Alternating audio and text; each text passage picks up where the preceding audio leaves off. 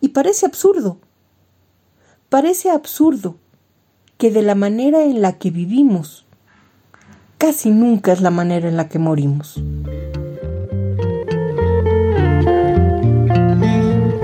Hola a todos y buenos días, tardes, noches o cualquiera que sea la hora que nos estén escuchando. Este es un podcast de Acompañando Ando titulado ¿Por qué le lloramos a un muerto?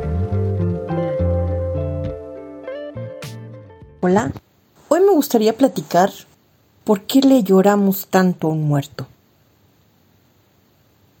Hablar de la muerte a muchos les causa algo de comezón. Temor tal vez, porque saben que nos tenemos que enfrentar a lo desconocido. Las creencias religiosas nos dicen que hay mucho más allá de esta vida. La reencarnación, el redescubrimiento de nuestro ser, la evolución de nuestros actos para llegar a ser unos seres de luz, bla, bla, bla, bla, bla, bla, bla, bla, bla. Pero realmente, lo que sentimos ante la muerte es miedo. Miedo porque no tenemos a ciencia cierta el qué pasa, el a dónde vamos, el qué se siente. Y es precisamente en el qué se siente el que nos llena de pavor que la muerte nos ronde. ¿Qué se siente? ¿Duele? ¿Lastima?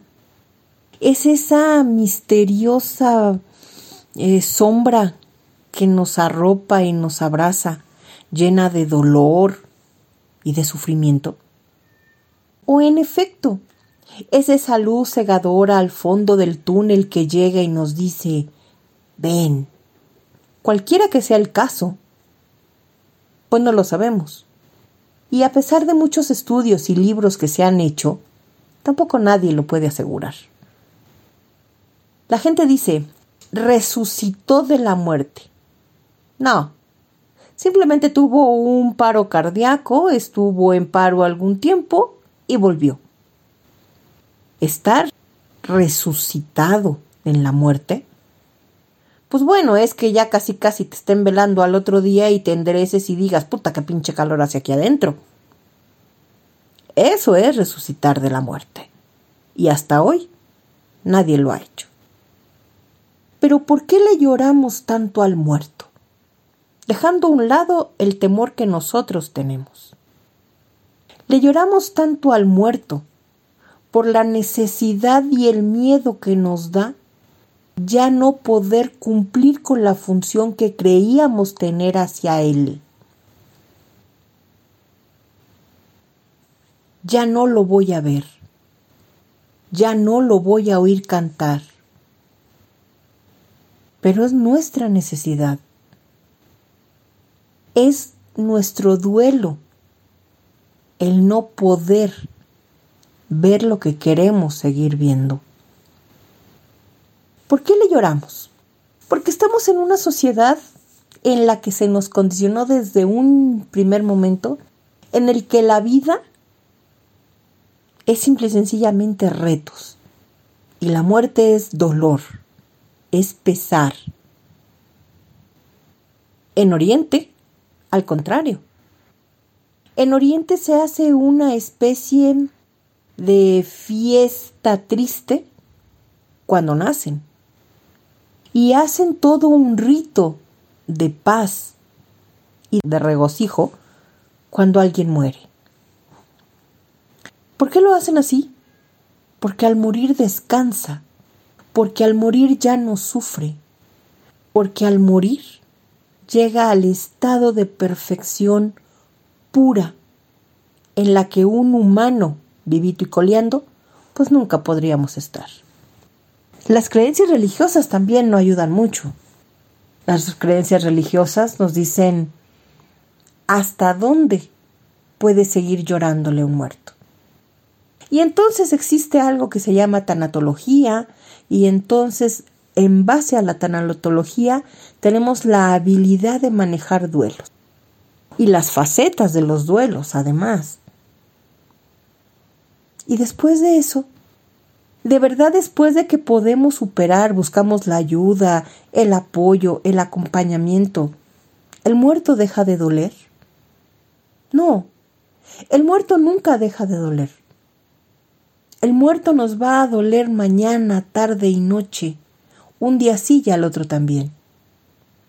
Nos va a doler porque era nuestro padre, nuestra madre, nuestro cónyuge, nuestros hijos. Un muerto va a doler de cualquier manera. Un muerto nos deja ese hueco en el alma, en el corazón, en el estómago, ese hueco en el que olemos su loción, su perfume y decimos, chingao, pasó ya tanto tiempo. Pero tenemos también la capacidad de poder decir, murió hace tanto tiempo y yo estoy bien. Y estoy bien porque con él no tengo deuda pendiente, porque me amó tanto como yo le amé, o porque yo le amé simplemente. No tengo deudas de ningún tipo, ni sentimentales, ni afectivas, ni familiares, ni de rencor, ni de perdón. Simple y sencillamente estoy en paz. Y estoy en paz con Él, porque era el tiempo de Él, era el tiempo que vivió su vida. Tenemos la mm, costumbre de decir, es que era un joven, un adolescente, apenas empezaba a vivir, apenas comenzaba a andar el camino de la vida. En cambio, ¿cuántos desgraciados hijos de su pinche madre, rateros, eh, violadores, etc., etc., andan vivitos y coleando? Pues sí, nos puede dar rabia. Sin embargo, la muerte es lo único democrático que existe en la vida. Y parece absurdo, parece absurdo que de la manera en la que vivimos, casi nunca es la manera en la que morimos. Pensamos que siendo buenos, buenos católicos, buenas personas, buenos religiosos, siendo personas dadas al bienestar social, vamos a morir en paz, bien, porque él o ella era un alma de Dios, era tan caritativo, era tan amante, era tan sabio. Ah, porque eso sí, cuando alguien se muere, se vuelve bueno y se vuelve sabio. Aunque en vida haya sido un hijo de su rechingada madre y haya sido un reverendo pendejo. Cuando está tendido, era un santo en vida. Claro, tenía sus errorcitos, pues como cualquiera. Pero era tan buena persona. Y es ahí, ahí, en ese punto clave, donde tenemos que darnos cuenta de dimensionar al muerto, de darle su justo valor. Era mi acompañante, mi madre, mi padre, mi primo, mi amigo, mi vecino, mi X. Pero no estaba en un pedestal más arriba de lo que es. Podía ser alguien excepcional para nosotros y le vamos a extrañar toda nuestra condenada existencia. Pero también tenemos el derecho de poder dejar ir ese sentimiento de dolor compulsivo hacia la ausencia de alguien. No voy a poder volver a sonreír. ¿Cómo chingados no? La ausencia duele. Por supuesto que duele. Y si es alguien apegado, alguien a quien tú amas, duele mucho más. Pero claro que se vuelve a reír. Claro que se vuelve a vivir nuestra propia vida. Claro que podemos volver a retomar el camino y no aprendiendo a vivir sin él, sino teniendo la habilidad de poder vivir con su ausencia. A mí me ha tocado ver rituales en algunos eventos donde al muerto le conservan todavía su lugar de sentar e incluso le ponen el cubierto. Y ya en casos extremos hasta le sirven un poco de la comida que se da. Está bien que lo extrañen, está bien que crean que el espíritu, Pero no mamen. Cuando alguien se murió, se murió. Así, punto, a secas, se murió. Y puedes llorar, puedes patalear, puedes gritar. Y además tienes el derecho de hacerlo. Pero después de que hagas todo eso, tienes el deber de levantarte, de poner los dos piececitos en el suelo y de pensar, mi vida sigue. Y mi vida sigue de la mejor manera. Y no porque a él le gustaría que tú vivieras. No. Es el solo hecho de tiene que seguir mi vida porque estoy vivo. Me va a doler su ausencia. Y va a haber días en los que me va a pesar, pero como una losa completita cargarla. Y es normal. Claro que es normal. Pero no es normal hablar de la ausencia de alguien y de la muerte de alguien y llorarle hoy a ese alguien y dentro de un año volver a ver a alguien y volverle a llorar por lo mismo. Se llora por diferentes causas, se llora su ausencia. Pero dejemos al muerto muerto. Tengamos la libertad de poder vivir en la muerte. Tengamos la libertad de poder ser tan honestos, de dejar descansar al espíritu, a su alma, para dejar de regordearnos con el dolor que nosotros sentimos. ¿Por qué digo esto?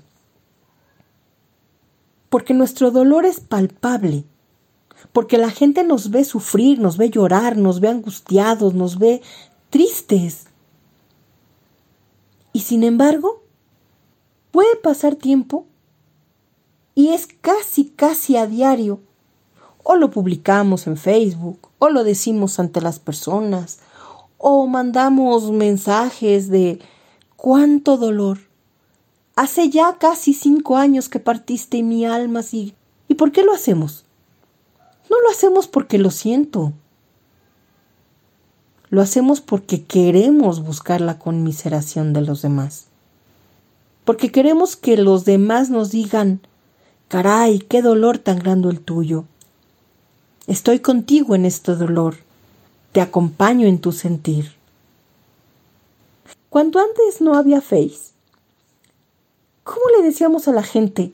Chingado, nos está llevando el puritito carajo porque sigo extrañando a quien se murió. Pues se lo decíamos de tú y cuando nos veíamos. Pero resulta que tal vez después de un año nos veíamos bien restaurados y entonces nos preguntaban ¿Cómo estás? Y lo más normal era decir Bien.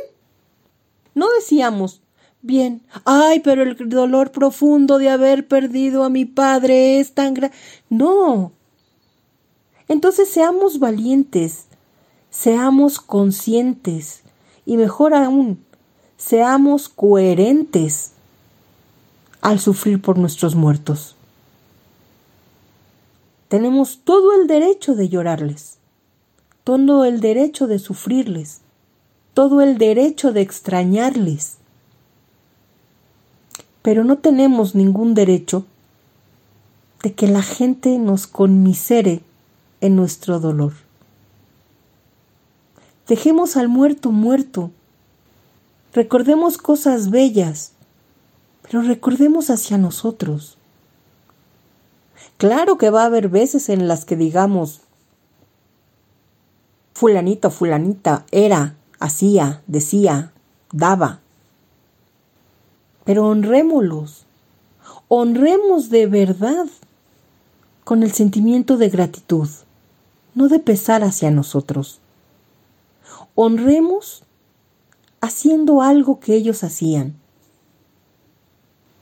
Pero no busquemos honrarlos a través de la lástima que damos a los demás. Sí, sí, muchos que oigan esto van a decir, pero qué perra lo que está diciendo. Pero es la verdad. El dolor es de uno y uno tiene que vivirlo, sentirlo, superarlo y aprender a amarlo incluso. Nos vemos en la próxima.